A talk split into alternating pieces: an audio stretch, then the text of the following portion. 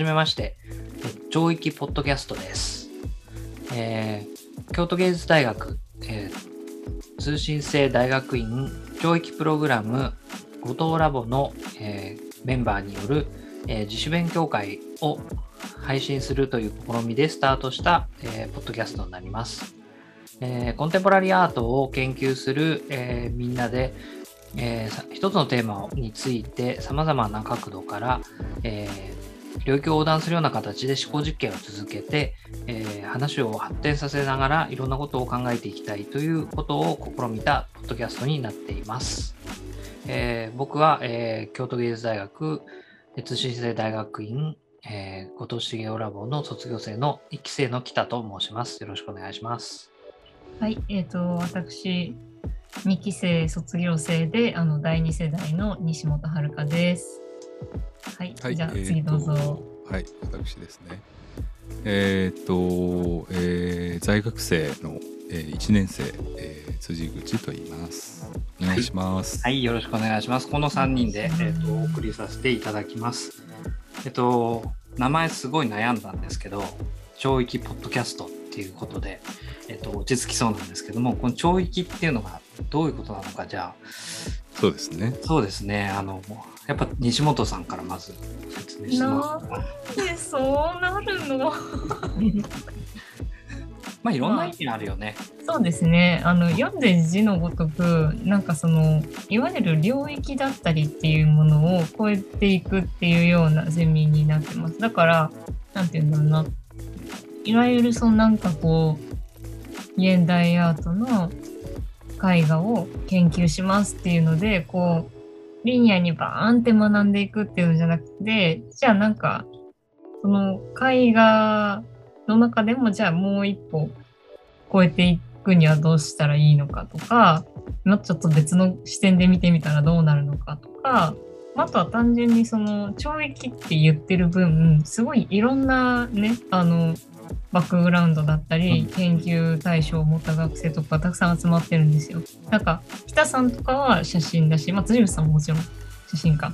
でもなんか、あの、他の学生だったら、例えば、ストリートアートやってた人もいるし、まあ、西洋美術史やってた人もいるし、まあ私みたいに演劇がメインの人もいたし、かとダン思えばなんかスとかもいるしね。ね、いますんで、なんかそういういろんな領域がいる人たちの中でこう自分の研究をすることによって、なんかちょっと違うところにポンって飛んでいけたりするような、なんかこう、まあ、良くも悪くもごちゃごちゃした幅広い、まあそうですね。幅まあ広いそ。こが面白いかな。そうですね一番魅力的なところで。というさんちなみにどんな風な印象ですか？上域って言った時。超域だからみんなそれぞれ好きなものもバランバランだし、うん。あの普段意識していることとか考えていることももちろんバラバラだし、うん。なんかそういういろんなことを考えている人たちと、あの話すことによってなんか知らないことを知れたりとか、うん。あのまあ物の見方がぐるっと変わっちゃったりとか、まあ、そういうところがすごく面白いなと思っていつも 話してます。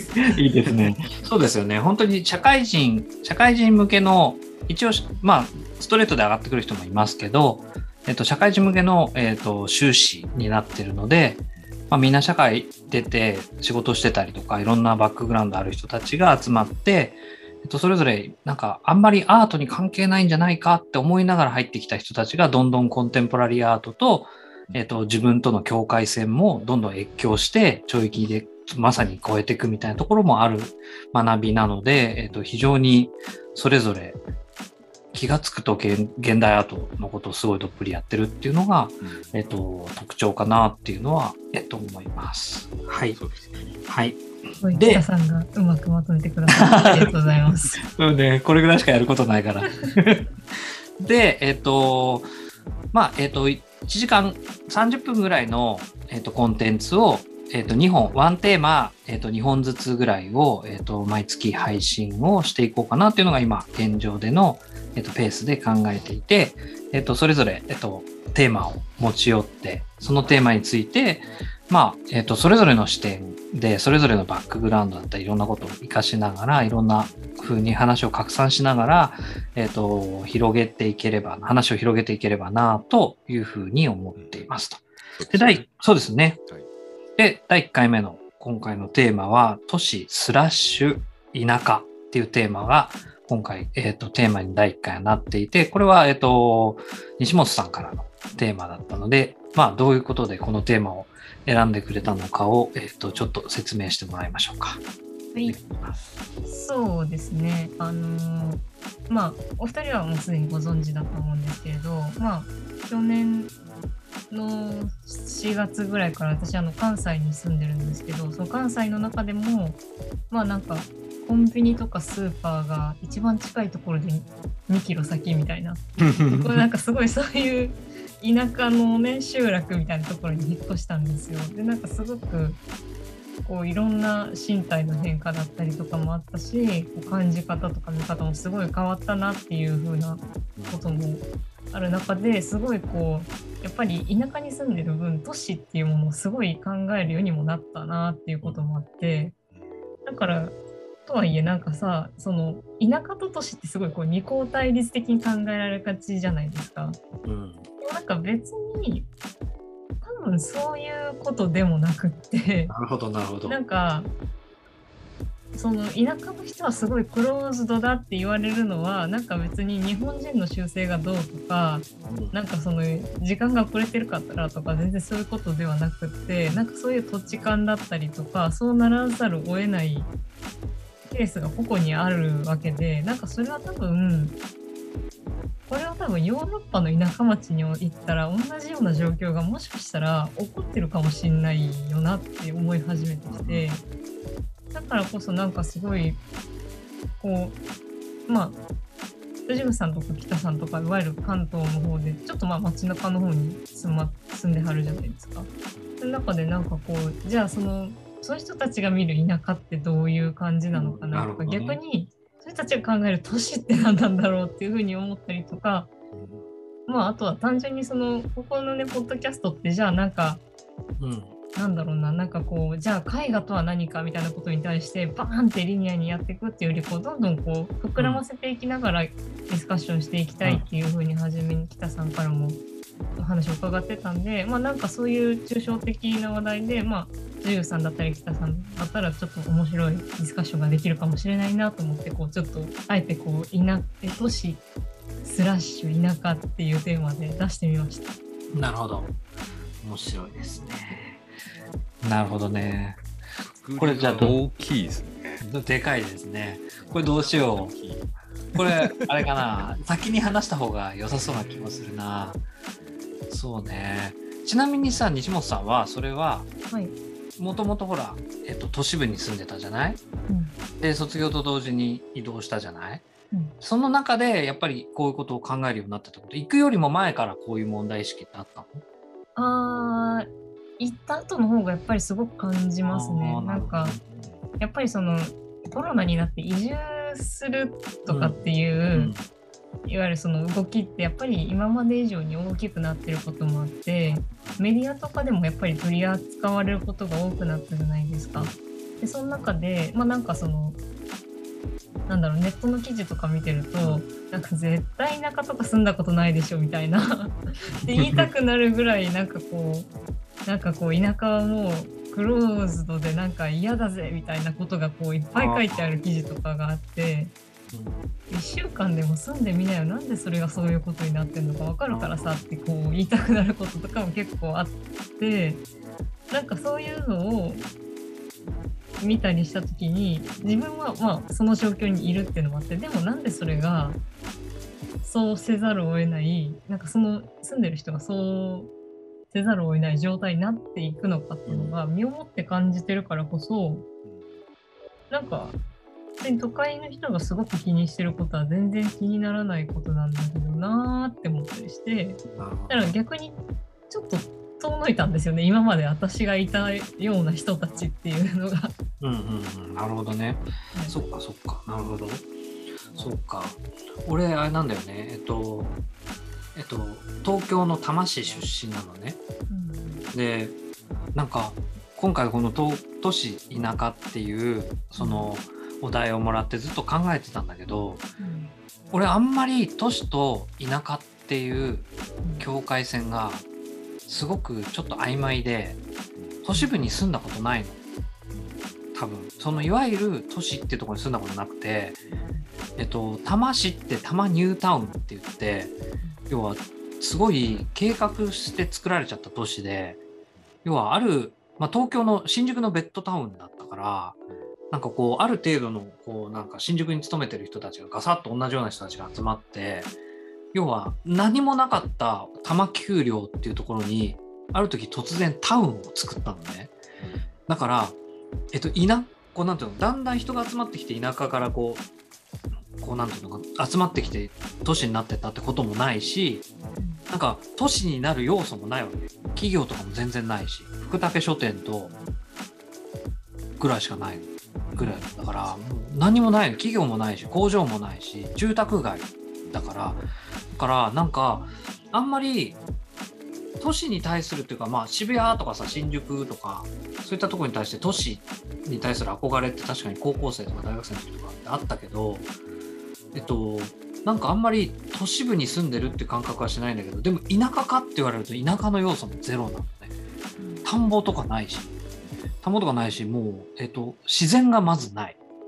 全部人工で植えられた木とかだから本当にし公園とかに芝生と桜しかないみたいなところとかで育っちゃってるもんで本当に自自然もないのね。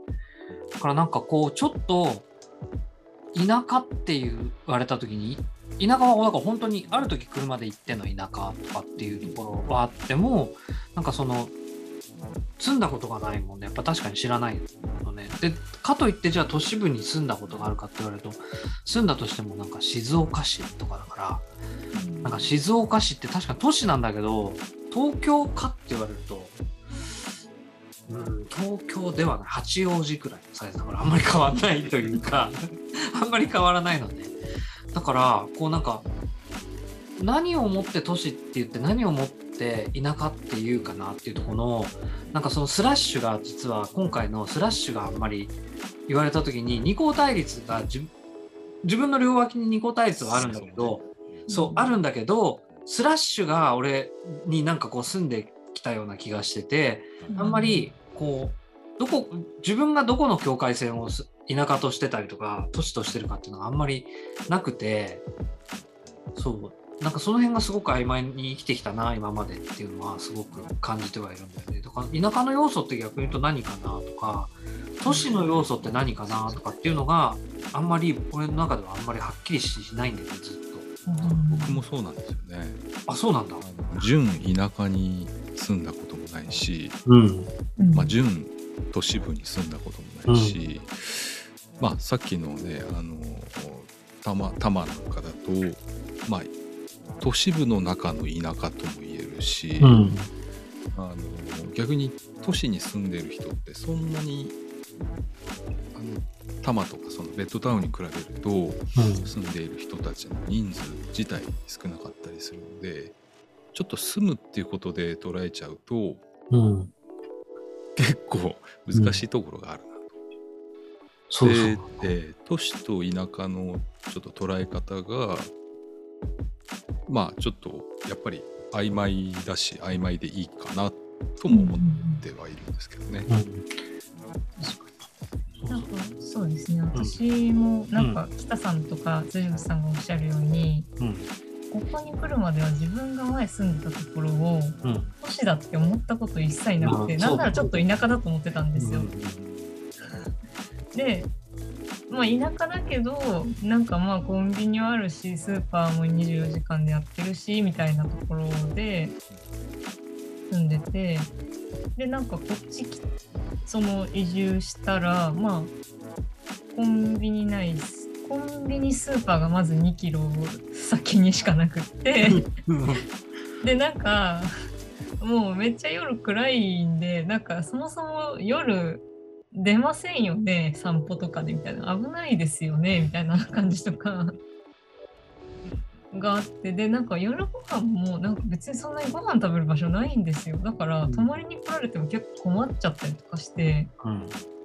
いやなんかそういうそういうこともあって。でなんかまあ近所の人とかと喋ってたりして「あなたどこへどっから来たの?」って言われて「あそこ同じ市内なんですけどこの子ですよ」そしたら「いい都会に住んでんじゃないの?」って言われてだからそこで初めてあそうか、自覚したんだってすい。ごい自覚したしでも帰ってきたらやっぱりすげえ都会なんですよだって夜の9時とかにふわふわーって出歩いてコンビニでふわふわーってソフトクリームを買ってふわふわーって家帰ってこれるようなところですよ、そうか、そうすげえ都会なの、か？そうするとあれなんだ、前住んでたところはい。に対しても、さっき言ってたみたいに、えっ、と、今、引っ越して、その、えっ、と、今住んでるところみたいなところに引っ越して、はい。それで、そそこから見たときに自分が住んでたところがうん。意外と都市部だったってことを気がついたっていう話なんだね。めちゃく。ちゃ気づきましたね。だから本当にスラッシュのその多分レベルが一回更新されてて多分むちゃくちゃ下がってるんですよ私なるほど、のなるほどね。そういうことか。はいそうなんだ。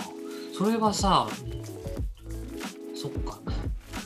べ、便利さの差なのかな？うーんまあもちろん便利さの差もありますけど、うん。なんだろう私が一番大きいのはうん。夜が怖くないかなんですよ。なるほど。え、それはあれなんだね。田舎の方が夜が怖いってこもちろんと 怖いんだ。もちろんそういうことなんだ。でも都会の方が悪い人がいっぱいいるうんなんかそう、俺俺のイメージとしても、なんか都会の方が怖いのかと思ってた、夜って。あーなんだろう確かにそれはもちろんその通り怖さのし種類が違うんだ種類ね。が多分違うんですよね。ああ、なるほど。まず真っ暗なんですよ。なるほど、なるほど。明るくないと。そう明るくないんです。うんうん明るくなくてなんか初めて引っ越してきた時にうん私夜が暗すぎてあまりにもびっくりしてなんかもうすごい布団の中でうずくまりながらもう早く朝が来てくれってすごい思ったんですよ。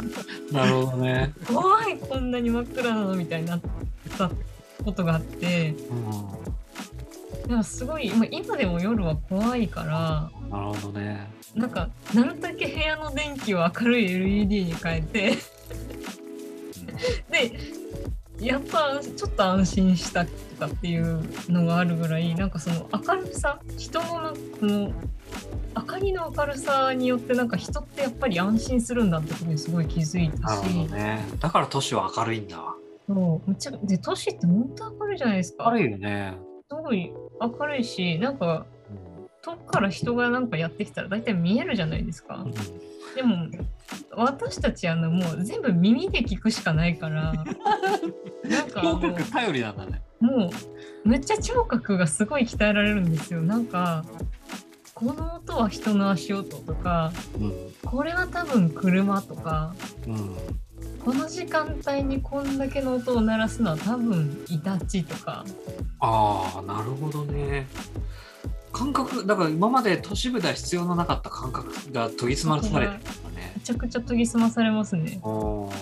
おー5メートル先ぐらいの歩いてる人がどんな持ち物でどんな服装してるのかっていうのを瞬時に判断できるような能力がつきます。なるほど。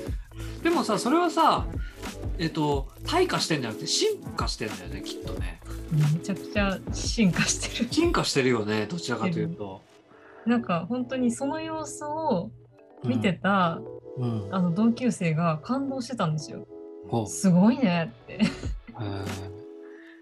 え、それ、その気気がつくことにってこと？なんかこうパーって喋ってた時にこう家の前にこう車がバーって来てでその車がこういつもうちのところに来る車と、ん。そうじゃない車とあってなんかそこの自分が座ってる目線から見える車高の高さで私判断しててそれを全部。それがそうじゃなかった時の反応の仕方がすごいって言われてああ、なるほどね。なるほどね。面白い結局あれ？ということはやっぱりあのー情報量のうん多い少ないっていうのがあって、うん。都市と田舎ってとこで。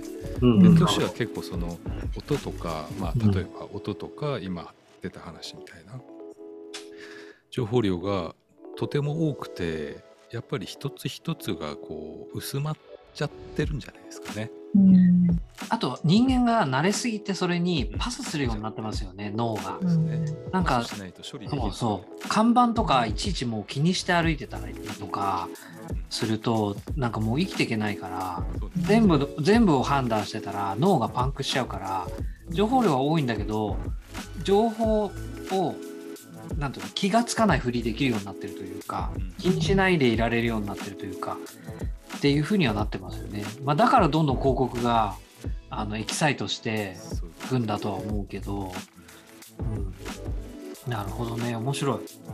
えー、そうか。でまあうん情報量っていうところでちょっと考えたんですけど、いうん、や情報量が多いのは都市なんだろうかそれとも田舎なんだろういや俺もねそれは分からないと思った。いいなぁ。そう。情報量がそれはそう思うよ。田舎の方が多いんじゃないのかな。多いかもしんない。思い出してきて、うん。で例えばう。うーん何か自分が欲しいあの情報は今ネットがあるじゃないですか、うんうん。でまあ田舎からでもえ都市部からでも、うん。まあ、ネットを介して、まあ、欲しい情報を手に入れるわけなんですけど、で今度まあネットを別とするとうん。まあ都会って建物が多いですよね。うん。建築物が多くて建築物って結構かっちり固まって動かないじゃないですか。固定された情報が多くて、で割といつもいつ見ても大体一緒みたいなうん。ものだと思うんですけど、まあ、田舎へ行くとやっぱりまずその建築物に隠されてた空とかうん水の動きだったりとか、うん。あの木の動きだったりとか、うん。そういったものがすごく情報量が多いものとしてうん。なんか自分の中に入ってくるんですよね。うん。でそれはまあ心地よい情報量なんですけどすごく情報量が多いなって思うことがよくあるんですよね。なるほどなるほど情報。それはあれなのかな？ほん本当に情報の量が多いのか入ってくる情報の種類が変わってるわけじゃないですか。うん、そうですね。多分ね。うん。ませ多分そうだよね。あるかもしれないですね。ねうん。確かに。うん。まあ意識的に取り込もうとしているのかもしれないし、だないしうん。気づきに揺らぎみたいな、そうだよね。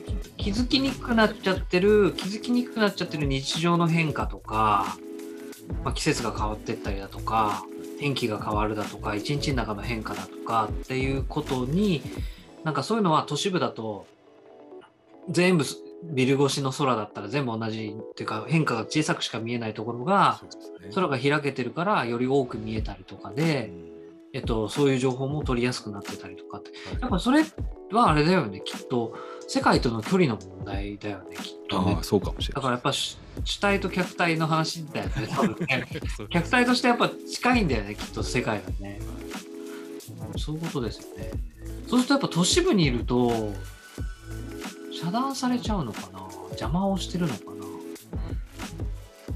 な？情報、情報がある意味整理されてるんじゃないのかなとは思ってます、ね。都市だと都市都市だと。計画されちゃってね。うん、計画もされてるし広告だってその人間に伝わるように人間が作ってるものがこういっぱいあるわけじゃないですか。とか、翻訳されてんだ、すでに。そう。でもなんか雲って別に私たち用に翻訳してるわけではないし、イタチもね、別になんか音出した時に分かるように言ってくれてるわけじゃないけど、それが何なのかを考えなきゃいけなくなるってことか。うん、なるほど。そこ面白いですよね。あ面白いね、それ。そっか。うんそっか。未文化というか、言語化されてない、情要するに理解できる情報化されてない情報が多いんだ。そうなんですね。で、それがあまりに多くて、だから真っ暗だとしても、情報だらけなわけだよね、きっとね。そうですね。音はするし、音はするし。音はするし、だけどなんだかわからないしってことだよね。そうそうそう。ああ、なるほどね。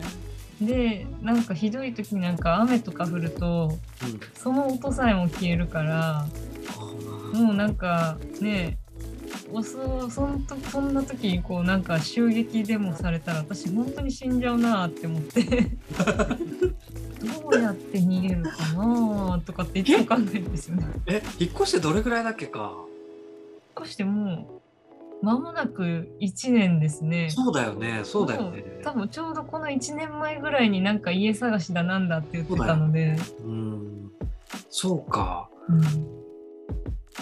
う本当はだから多分都市部だろうが本当はいろんな情報もあるんだろうけどでも気にしないで済んじゃうし理解ができちゃうからほっとけるんだよねきっとねうんうんそうですよね。うんまあ確かにね車とイノシシとどっちが危険かって言ったら車かもしれないけどでも向こうからわざわざぶつかってこないもんねそうそう。でも分かんないじゃんっていう時のイノシシの方が本当は怖いじゃないかってことだよねそうそう。ああ、なるほどね。その時にどういう どう向かってくるかもしれないということも、情報を処理しなきゃいけないわけだもんね。そうそう。で 最近なんかあのなん なんて言うんだろう。鉄パイプみたいなのが見つかって家の近くに、うん。あの玄関のすぐそこに鉄パイプが設置されたんですよ。どういうことそれ？う ちあのわかんない。どうないんかうこと？変な人が来たうん。来ても大丈夫なように鉄パイプ見つけたから置いとくねって言われて。ええそれは玄関何に。それは近所の人に言われたの？近所の人が見つけて持ってきてくれて。ええ それはさ、でもさ、そういうことのさ、可能性があるのかもしれないっていう、また別の情報を入れられてるよね。いやーねでもまあ足跡とかはあるんで確実にあ、あるんだ。近くに来てるんだ、人が。来てるのはもう分かるんでなんかそう。いやもうだからの周りじゃ足跡つかないもんな。夜は動物たちの時間ですねはい人間おとなしくしてますっていうなるほどなるほなるほどね。そうか。なるほどね。情報だけでもだいぶ違うんだ。そうだよね。確かに。確かに。そう、それはそういう、そういう意味ではそういうことをちゃんと本気で感じたことあるのはあれだわ。あの、江ノ浦測候所で、ど。はい。あの、ティノー・セーガルの、あの、パフォーマンス見たときは、はい。あ本当に風の音とかってするんだとか海の音ってするんだっていうのはティノのあれ見た時は思ったんだったそういえば。いけたん。ですね。そうあれはねパフォーマンスすごい面白かったんだよね。へそうインタープリターがこう2人でえんそのパフォーマンスしてるんだけど片方はずっとポポポポポポポとかって言ってるの。あ口で。そうそう、プルプルプルプルとかって言ってるのね。そうすると、それに合わせてもう片方のがゆらゆら揺れたりとかするで。もなんか何の規則でこうなってるのか全然ずーっとわからなくて、で最終的に本当にそうなのかどうかわからないけれど、えっと、あの、小田原とかあの辺の、要は夕方のチャイムが鳴ったの。あの、カラスの勝手でしょみたいな。あの、カラスが帰りますみたいな。あれが4時にポーンって鳴り始めたらピタッと止まったの、2人。で。そう。で、それが終わって、また、あれ？と思って、要は人工の音に対しては反応しないの。多分。で、ただ、ガサガサガサガサって風が吹いたりとか、風が吹くと鳥が鳴くじゃん。飛ぶ、飛んだりするじゃない？木が揺れて、バサバサって。要するに、風が吹けば木が揺れて、鳥が飛ぶっていう風に、自然は自然同士が関わり合いながら、要するにいろんな行動をしたり、音を立てたりするじゃないですか。はい。それにそれと同じように鳥が飛んだら鳥の音に合わせてプルプルプルって言ってるうん。でそうするとそれに合わせて隣にいる人が動くのだから自然の一部になりながら海の音がザーってしたりとか要するにその自然が鳴らしてる音に対してだけは反応するの虫が鳴いたりとかだけどそれ以外の人工物車のあのクラクション下に、えっと、国道が通ってるからクラクションの音とか車のブーンって音とかその夕方のチャイムとかには反応しない。そう。なんか完ね全に田舎モードじゃないですか。そう。多分本当にだからコミュニケーションっていうかその循環の一部になってるようなパフォーマンスだったんだと多分思うんだよねあれは。あの時はそれはもう本当にそのチャイムが鳴らなかったら絶対気づかなかったもうだからそれ気気づいた途端にあ風鳴ってるとか木がざわざわしてるとかっていうのをなんかさっきまで気づかなかったのに気づくようになったっていうのはね確かにあったその時。もう意識的に連鎖が始まった。そうそうそう。そう。面白いだからそれはある意味であそこすごいなかなか田舎に行ってるんだけどこっち側が都市モードになってるからうん。気づけないんだよね。木の音とか風の音とかに多分そのスイッチだよね西本さんもねきっとね。そうですね。そう人工物の音じゃないもんね。ね。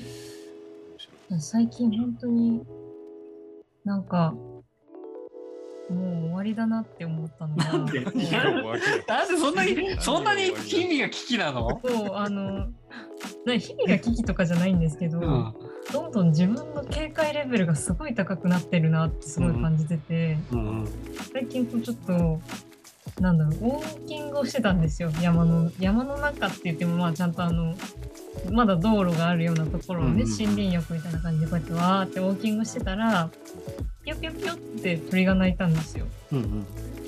でもなんかすごい普通だったらあなんか鳥が鳴いてていいわねみたいな感じになるはずなんですけど鳥が鳴くってことは何かの鳥が反応する要因があったってこと。つあまりみたいな。なんかいるんだと。なんかいるんじゃないかっていうモードに私はなんかピーンってなってだからすごいこう怪げな顔で鳥が鳴いた先をちょっとじっと見つめるみたいな瞬間があってでも周りの人とかは「あ鳥が鳴いたあなんか可愛かったね気づかなかったね」みたいな感じでこう「あはは」って言うからうん「やばい私この警戒モードはだいぶやばいんじゃないか」って一瞬思ったんですよね。でもそのその警戒心が必要なんだよねきっとだって森の中っすよ。ちゃんくまが冬眠から開けてる可能性だってあるじゃないですか。馬か立春だって過ぎてんだし一応。確かにね。熊か。倫理をつけてるんですけど、ね。多分鳥の鳴き方を勉強するっていうのはどうです？確かにそれはでもそうだよ。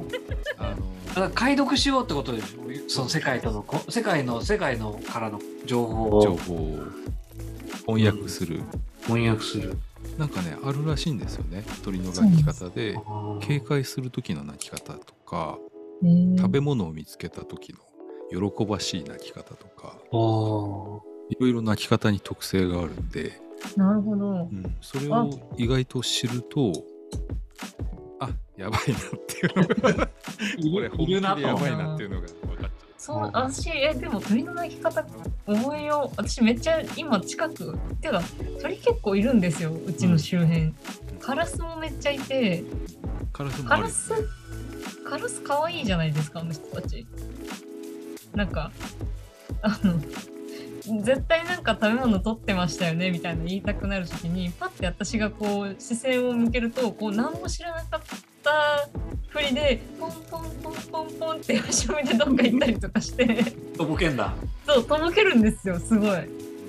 なんかそれがうわ嫌なやつって思う瞬間とかもあるんですよなんかこう気を抜いて抜くとあのゴミとか漁られるんで買ってすぐに。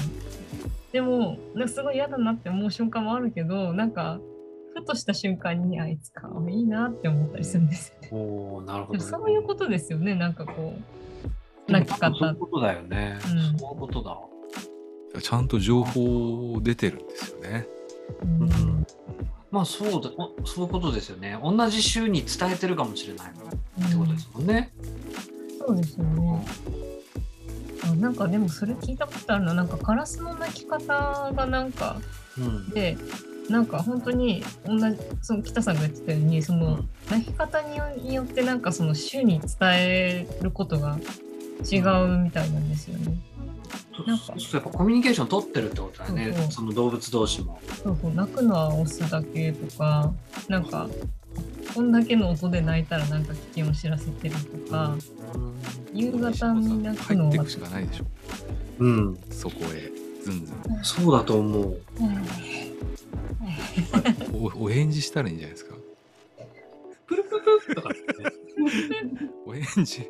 よろしくねみたいなうん。うん。それは私も確かにあるかもしれないね。確かにそれはそうかも。今ね、大体ちょうど30分ぐらいなんで、結構、結構あれだね。喋れるといえば喋れるし、なんかこう、んどこに向かってるかわからない感じはあるけれども、あの、好きです面白いでしょ。面白いですね。最後鳥の鳴き声鳥の鳴き声だ。鳴き声で終わってるのがやばいな。じゃあ、えっと、続きは後半にしましょうか。